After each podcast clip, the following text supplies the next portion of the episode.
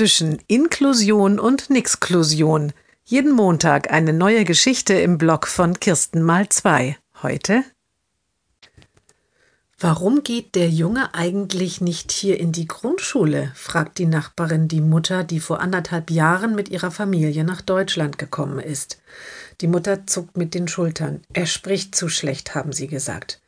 Ja, er spricht noch nicht so gut Deutsch, aber er ist doch sonst ein fittes Kerlchen, wirft die Nachbarin ein. Er ist erst einmal in einer Sprachförderschule, so sagen sie, erklärt die Mutter. Das stimmt doch gar nicht. Die Nachbarin, eine pensionierte Lehrerin, ist empört. Das ist eine Förderschule Lernen, also eine Schule, in der er viel weniger lernt als an der Grundschule und nie einen Schulabschluss bekommt. Und eine spezielle Sprachförderung gibt es da nicht. Aber auf dem Schulfest waren fast nur ausländische Kinder und Eltern. Ich habe gedacht, die Schule bereitet ihn auf eine normale Grundschule vor, bis er genug Deutsch spricht. Nein, sagt die Nachbarin. Nein? Die Mutter ist ratlos, aber er möchte doch so gerne hier zur Schule gehen. Der Junge muss unbedingt hier an der Grundschule hospitieren. Ich unterstütze dich dabei. Die Nachbarin wird energisch und auch ein bisschen laut.